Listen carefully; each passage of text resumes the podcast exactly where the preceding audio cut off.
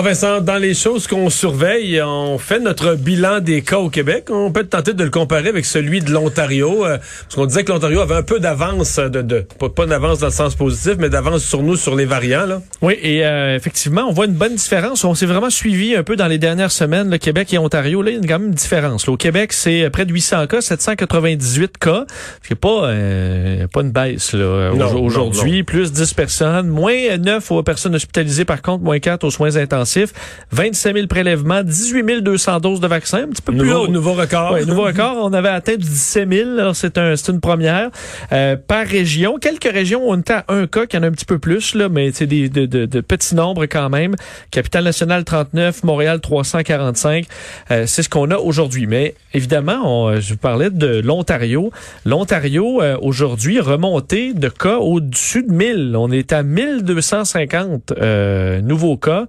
Alors, c'est plus élevé. On parle de la métropole, évidemment, Toronto, euh, une, partie des cas qui est là, Peel, euh, York. Euh, alors ça, c'est le Grand Toronto, tout ça. Tout à fait. Alors, Grand Toronto, mais 1250 cas, euh, c'est pas bon, là. Alors, on va espérer que ce soit, une, soit un pic là, euh, qui, soit peut-être anecdotique ou peut-être dû à certains calculs, mais on va espérer que ça juste que quand, quand c'est un peu annoncé que ça risque d'arriver, puis que ça ça, donne, arrive? Ça donne les premiers signes. C'est certain qu'on s'en inquiète un, peu, euh, un peu plus. Euh, ben voilà, on en parlait avec euh, Paul Larocque et on a euh, tous les chiffres, mais des vaccins qui arrivent plus rapidement que prévu. Oui, et c'est quand même là, vraiment des bonnes nouvelles, parce qu'on a vécu l'inverse, ça fait assez mal. Mais c'est pas mal de vaccins. C'est beaucoup de vaccins. C'était des bonnes nouvelles aujourd'hui, entre autres Pfizer, parce que Pfizer, ça, ça a été plus difficile dans les derniers mois, on le sait. ben là, il se récupère en quelque sorte, parce que pour le trimestre actuel, janvier-mars, on sait que Justin Trudeau, il l'avait répété alors que on commençait à douter là il allait y avoir 6 millions de vaccins avant la fin mars.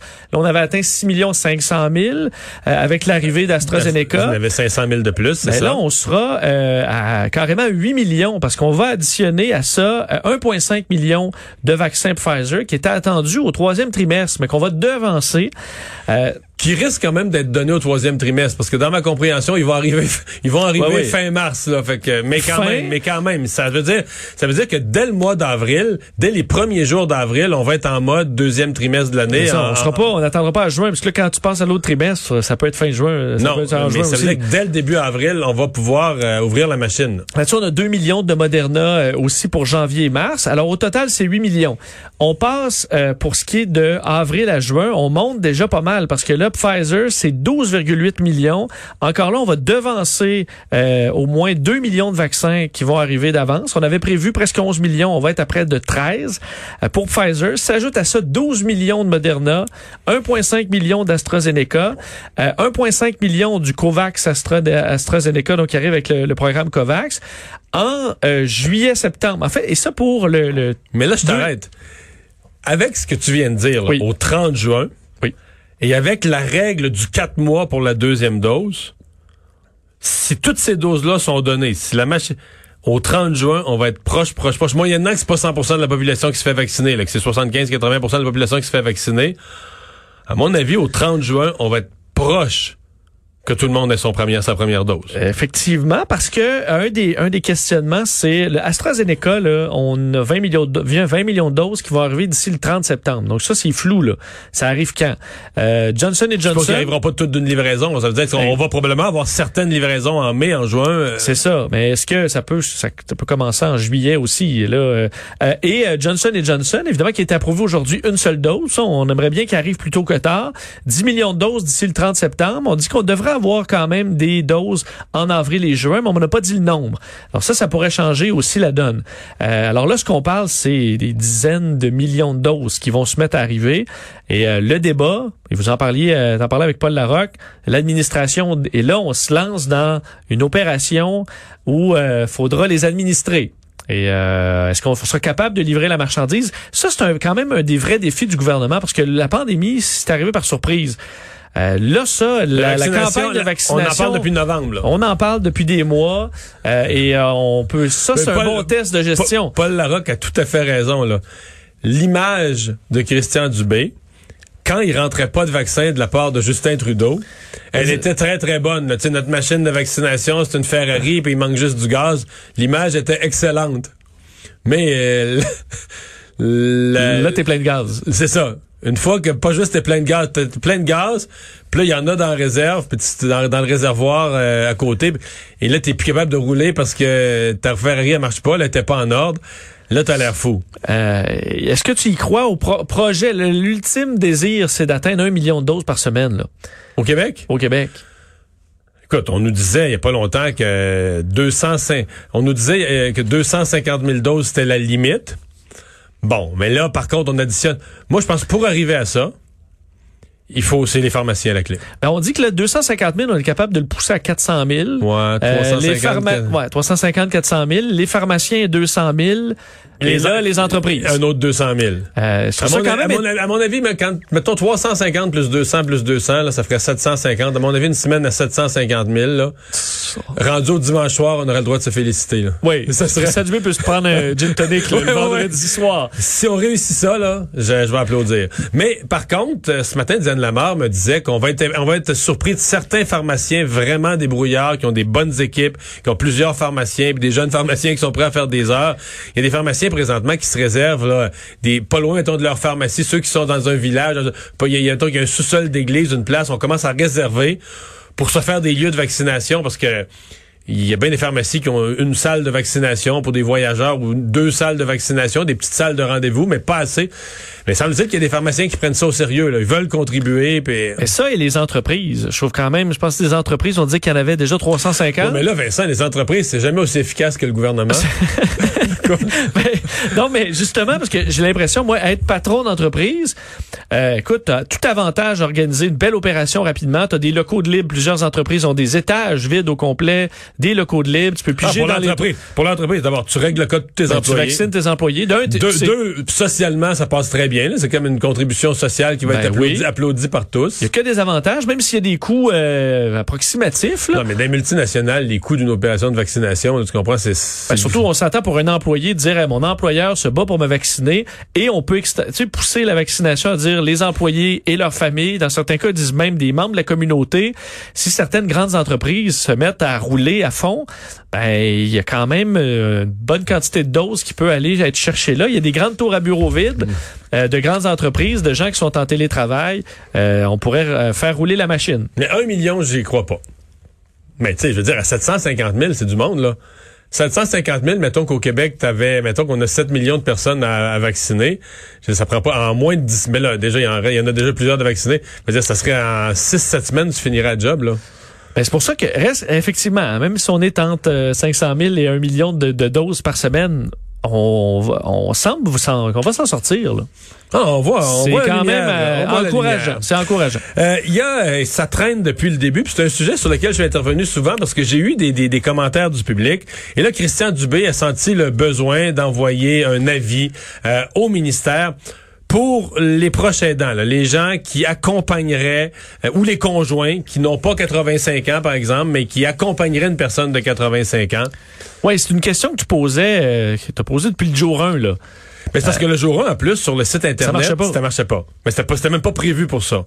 Puis c'est pas encore très clair sur le site Internet. Moi, les, je reçois plein de témoignages de gens qui disent, on peut pas inscrire notre conjoint, c'est pas faisable. Puis et euh, je comprends que des gens qui téléphonent aussi n'ont pas toujours des réponses claires sur euh, qu'on a le droit, ben, ce qu'on n'a pas le droit. À date, ce qu'on m'a dit, c'est qu'au téléphone, c'était très clair. On disait exactement le contraire du ministre. C'est non. C'est non. Vous serez pas vacciné. Vous n'avez pas pris un rendez-vous distinct. Vous serez pas vacciné avec. Vous venez accompagner une personne de 85 ans. Vous n'avez pas 85 ans. Vous ne serez pas vacciné. Donc c'est ce qu'on disait au téléphone. Bon, là, on a obtenu copie d'une note envoyée au réseau là, par l'équipe de vaccination. Euh, et donc le message dit ceci la personne proche aidante ou accompagnatrice par ailleurs à l'ouverture de la prise de rendez-vous le 25 février dernier, les personnes proches aidantes ou accompagnatrices de 70 ans et plus n'ont pas toutes réussi à prendre leur rendez-vous. Dans ce contexte, ces personnes n'ayant pas réussi à prendre un rendez-vous entre le 25 février et le 28 février, inclusivement, seront acceptées lors de la vaccination de leurs proches. De plus, il peut arriver que la personne proche aidante ou accompagnatrice obtienne un rendez-vous à un moment différent du rendez-vous de son proche. On comprend que des fois, euh, tout est, tout est bouqué. Cette situation sera corrigée sous peu. Il est cependant important de procéder à la vaccination de cette personne de 70 ans et plus au même moment que la personne qui l'accompagne, et ce, peu importe la date de son rendez-vous. Ça, c'est clair. Ça, c'est une directive claire. Alors, je suppose qu'elle est rendue partout maintenant, là, dans le dans le réseau, les téléphonistes, etc. Alors, euh, il y a une mécanique, là. Euh, l'emblème du 11 mars qui a été dévoilé. 11 mars étant la date de, commémoration là, des euh, plus de 10 000 personnes décédées de la COVID au Québec. Oui, l'emblème euh, qui devrait rester parce que le 11 mars va rester marquant pour l'histoire du Québec et du monde. Évidemment, c'est cette journée l'an dernier, en 2020, où euh, l'OMS déclarait une situation de pandémie mondiale et qu'on va utiliser comme journée. Sûr que nous, au Québec, c'était dans les journées qui ont suivi, le 12, 13, 14 mars, où tout s'est commencé à fermer et qui ont été marquants pour tout le monde. Alors, le 11 mars sera la journée de commémoration. D'ailleurs, on demande aux Québécois de faire une minute de silence à 13 h le 11 mars prochain. On dévoilait aujourd'hui l'emblème euh, de cette journée. Euh, c'est un logo assez simple où c'est écrit 11 mars à l'intérieur d'une rose blanche. Alors, un symbole qui représente, euh, dit-on, la sincérité des sentiments exprimés en hommage aux personnes qui ont succombé au virus, l'unité du peuple québécois également. alors, le drapeau du Québec, on sait, va être en berne à l'Assemblée nationale dès 6 heures euh, le matin du 11. On demande également de souligner le dévouement des travailleurs de la santé. Alors oui, il y a les personnes qui sont décédées, mais ceux qui ont combattu euh, la COVID. Il y aura des représentants d'ailleurs des familles euh, endeuillées, du réseau de la santé, des services prioritaires qui vont pouvoir se recueillir le près d'un mémorial temporaire. Et il y aura un discours du premier ministre François Legault en après-midi, certaines prestations virtuelles. Je sais pas si tu as vu le logo, je sais pas ce que tu en penses en même temps. Ouais, c'est ça. C'est simple, simple, mais... C'était une semaine, c'est le, le 11 mars qu'on commémore à cause de la, pandémie. C'était le 18 mars qu'on avait eu le premier... Euh, premier décès au Québec, une madame à Lavaltrie, à la résidence. C'était une des premières éclosions dans une résidence pour euh, aînés, une résidence privée pour aînés. On s'en souvient parce qu'on avait, on était dans la série de points de presse là tous les jours et c'était le premier où on annonçait plus des cas, mais un, un décès. Un premier, euh, un premier décès.